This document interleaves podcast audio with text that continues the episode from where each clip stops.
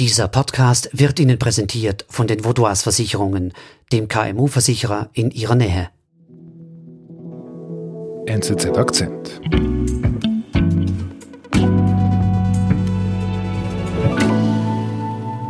Mein Mann hat auch gesagt, ich kenne dich so nicht. Oder? Und er ist dann sogar mal zum, zum Hausarzt mitgekommen und hat gesagt, schauen Sie, meine Frau hat etwas. Wochenlang wusste Monique nicht, dass sie mit dem Coronavirus infiziert ist. Heute ist die 43-Jährige auf einen Rollator angewiesen. Stephanie Larz über das Leiden der Long-Covid-Patienten. Da können wir ja mal schauen, genau. Ich glaube, es sollte funktionieren. Wir können ja mal einen Versuch machen und dann lasse ich es abspielen und dann schauen wir. Genau, dann schauen wir Das ist Monique. Monique ist eine ganz tatkräftige Frau, 43, Mutter zweier Kinder, Sie besitzt ein Unternehmen für Inneneinrichtungen, gibt Leuten Tipps, reist im Kanton Zürich herum und auch darüber hinaus, um den Leuten bei der Einrichtung zu helfen. Sie hat Kunstgeschichte studiert und Germanistik, hat schon im Kunsthaus Zürich gearbeitet. Sie spielt Volleyball, sie nimmt Gesangsstunden, also eine rundum aktive, unternehmenslustige Frau.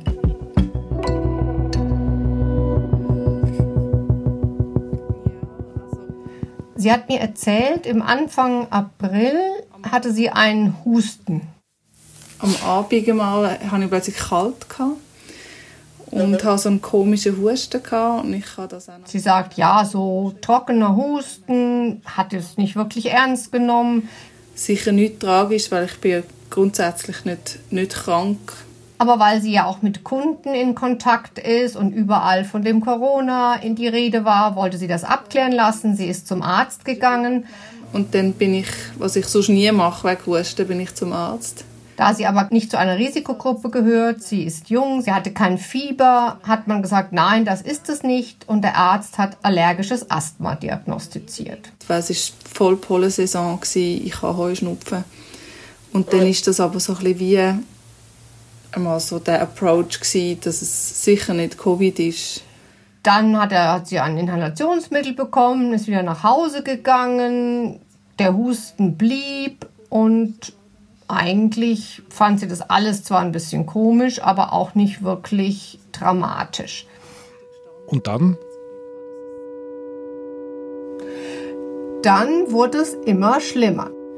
Und dann habe ich aber gemerkt, dass so nach drei Wochen oder so bin ich plötzlich extrem schwach geworden nach einem Kundentermin. Sie musste alle Termine absagen, sie hatte Atemnot. Und dann hat mir jemand äh, empfohlen, ich soll doch zu einem spezialisierten Lungenarzt gehen, dann direkt. Dann ist sie zum Lungenarzt gegangen, aber der fand auch, ja, ist wohl Asthma. Sie war völlig müde, völlig schlaff und das ging dann so sechs Wochen lang. Ich bin extrem schwach, ich habe Schwäche. Ich habe meine Armmuskeln haben nicht mehr funktioniert.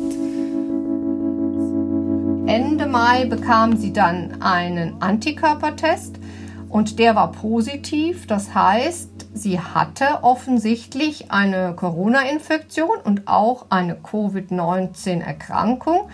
Ihre Symptome waren also nicht Asthma oder nicht Allergien und auch nicht der Stress der Corona-Krise mit zwei Kindern im Homeschooling, sondern ein Virus.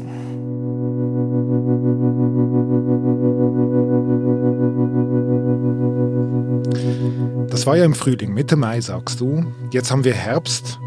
Ähm, wann hat sie ihre Covid-Erkrankung überwunden? Eigentlich immer noch nicht. Das wurde immer schlimmer.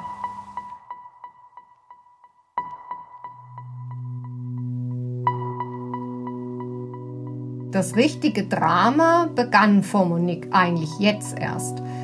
Nach ungefähr acht Wochen musste sie aufhören zu arbeiten. Sie konnte einfach nicht mehr. Es war einfach so dass ich irgendwann haben sagen, jetzt muss ich aufhören zu arbeiten. Ich, ich, ich kann nichts mehr, ich, ich kann nicht mehr. Sie saß auf dem Sofa, sie hatte Schmerzen, Sie hat ähm, das Gefühl, ein Elefant sitzt auf ihrer Brust. Sie konnte nicht mehr atmen.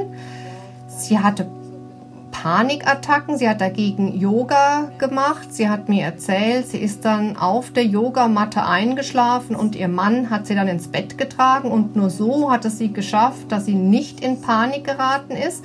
Und das wäre ja noch viel schlimmer gewesen, weil dann hätte sie noch mal mehr Atembeschwerden gehabt. Und das Schlimmste war dann im Sommer. Ich weiß, es ist der 12. Juli gewesen. Da bekam sie Tremoranfälle. Sie war wie an einem epileptischen Anfall, hat sie mir das beschrieben. Also man muss sich das äh, vorstellen wie so ein wilder epileptischer Anfall, wo wirklich alles umeinander gerissen wird von den Gliedmaßnahmen. Ähm. Ihr Mann hat sie dann, hat dann die Notfallrettung angerufen. Sie wurde ins Krankenhaus gebracht. Und diese Anfälle wiederholten sich dann sogar noch zweimal. Und dann sind wir auf den Notfall. Und dort habe ich dann nochmal zwei so Anfälle gemacht. Sie konnte nach diesen Tremoranfällen nicht mehr richtig schreiben. Sie wusste nicht mehr, wie man manche Wörter buchstabiert. Also sie wusste nicht, wie man Haus schreibt. Sie hatte das Gefühl, der ganze Kopf, das ganze Gehirn ist total vernebelt. Das gibt es auch in der Literatur, wird das so beschrieben als Brain Fog. Und sie konnte an manchen Tagen entweder reden oder gehen.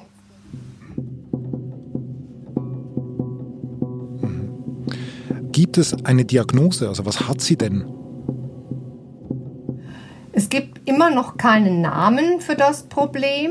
Dadurch, dass es offensichtlich immer mehr Leute betrifft, nennen es die Ärzte jetzt in manchen Fachpublikationen Long-Covid oder Long-Hauler oder Langzeit-Covid. Aber dadurch, dass es eine neue, junge Krankheit ist und dass jetzt auch ja erst diese Probleme, wie sie Monique hat, ja auch erst langsam jetzt bekannt werden, gibt es keine Namen, es gibt keine medizinische Beschreibung, keine Liste mit typischen Symptomen. Man steht am Anfang.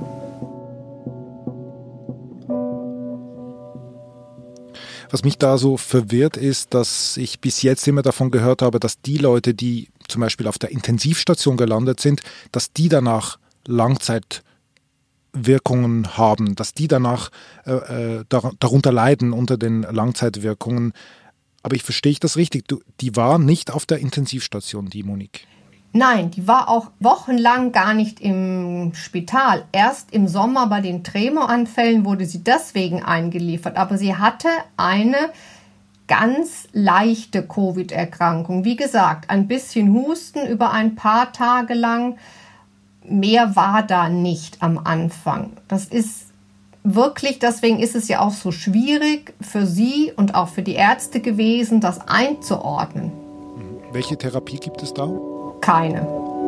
Eigentlich nichts. Was man machen kann, ist einzelne Symptome mildern. Aber das ist wirklich so Versuch und Irrtum und jeder Betroffene, jede Betroffene muss das für sich selber ausprobieren. Wir sind gleich zurück.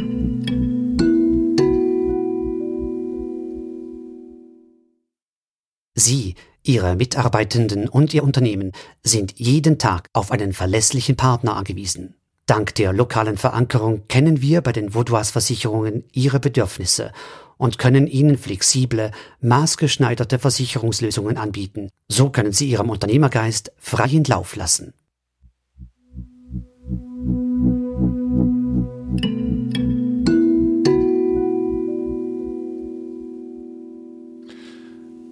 Also da wird für mich klar, dass man wirklich noch äh, sehr wenig darüber weiß, so wie du das jetzt so beschreibst. Äh, weiß man aber, wie viele Menschen davon betroffen sind? Es gibt Schätzungen. Also die aktuelle Schätzung von Ärzten ist, dass 30 Prozent aller an Covid erkrankten Langzeitbeschwerden haben, wobei das sehr unterschiedliche Ausprägungen haben kann. Das kann so schlimm sein wie bei Monique oder auch anderen Betroffenen, mit denen ich gesprochen habe. Es kann aber auch nur in Anführungszeichen eine lange Müdigkeits-, Schlappheitsphase sein, Das ist ganz unterschiedlich. Mhm. Die Wissenschaft, die ja jeden Tag mehr und mehr über Corona jetzt dazulernt, wie geht sie jetzt damit um, mit diesen Long-Covid-Patienten? Also ich glaube, die Wissenschaft und die Ärzteschaft, die Mediziner vor Ort in Spitälern, die hatten das gar nicht auf dem Schirm im Sommer oder im Frühsommer.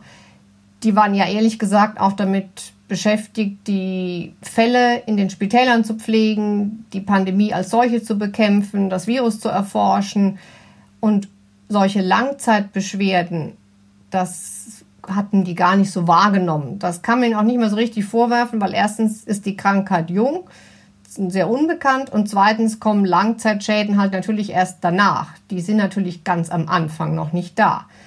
Ich glaube aber, dass auch durch Selbsthilfegruppen und durch die vielen Beiträge von Betroffenen jetzt im Internet oder auch in der äh, reellen Welt, dass die Ärzte das wahrnehmen, dass es das gibt. Sie nehmen es nicht nur einfach zur Kenntnis, sondern sie sehen, dass da wirklich ein Problem ist, das viele Menschen betrifft, dass viele frühere Patienten und frühere Infizierte lange Beschwerden haben, zum Teil schwere Beschwerden haben. Und jetzt kümmert man sich auch darum.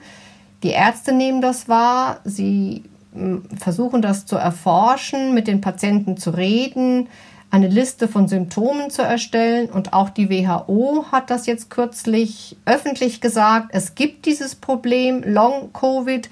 Wir kümmern uns darum, wir werden uns darum bemühen, dass das erforscht wird und das war natürlich für ganz viele Betroffene, unter anderem auch für Monique, ein wichtiges Signal, dass sie auch von der Fachwelt ernst genommen werden, dass das nicht irgendwie Stresssymptome oder psychosomatische Beschwerden sind.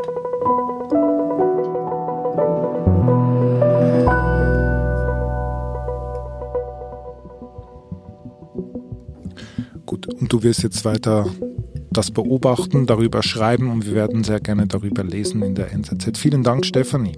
Gern geschehen. Eine Frage hätte ich noch. Das ist sehr eindrücklich, wie du die Monique beschreibst in deinem Artikel. Und sie gibt ja auch einiges von sich preis, wie es ihr ging. Wie erklärst du dir das, dass sie bereit war, da mitzumachen, dir so Auskunft zu geben? Also sie hat mir gesagt, sie möchte, dass das Problem bekannt wird. Es ist mir auch ein Anliegen, ehrlich gesagt, dass so Geschichten halt doch jetzt ein bisschen durchsickern. Weil sie geht mit dem Rollator, sie kann derzeit immer noch nicht ohne Rollator aus dem Haus, aus, außer Haus laufen. Sie geht mit dem Rollator in ein Geschäft und die Leute sagen, ja, was denn passiert? Hast du einen Unfall gehabt? Und sie sagt, nein, das war Covid. Und ihr sagt, nein, das kann doch nicht sein, sowas gibt's doch gar nicht. Und die Leute brauchen jetzt die Geschichten und zwar ganz viele verschiedene Geschichten, oder? Und sie möchte den Leuten sagen, doch, das gibt es, nehmt das Virus ernst, es kann auch junge, gesunde, fitte Menschen treffen.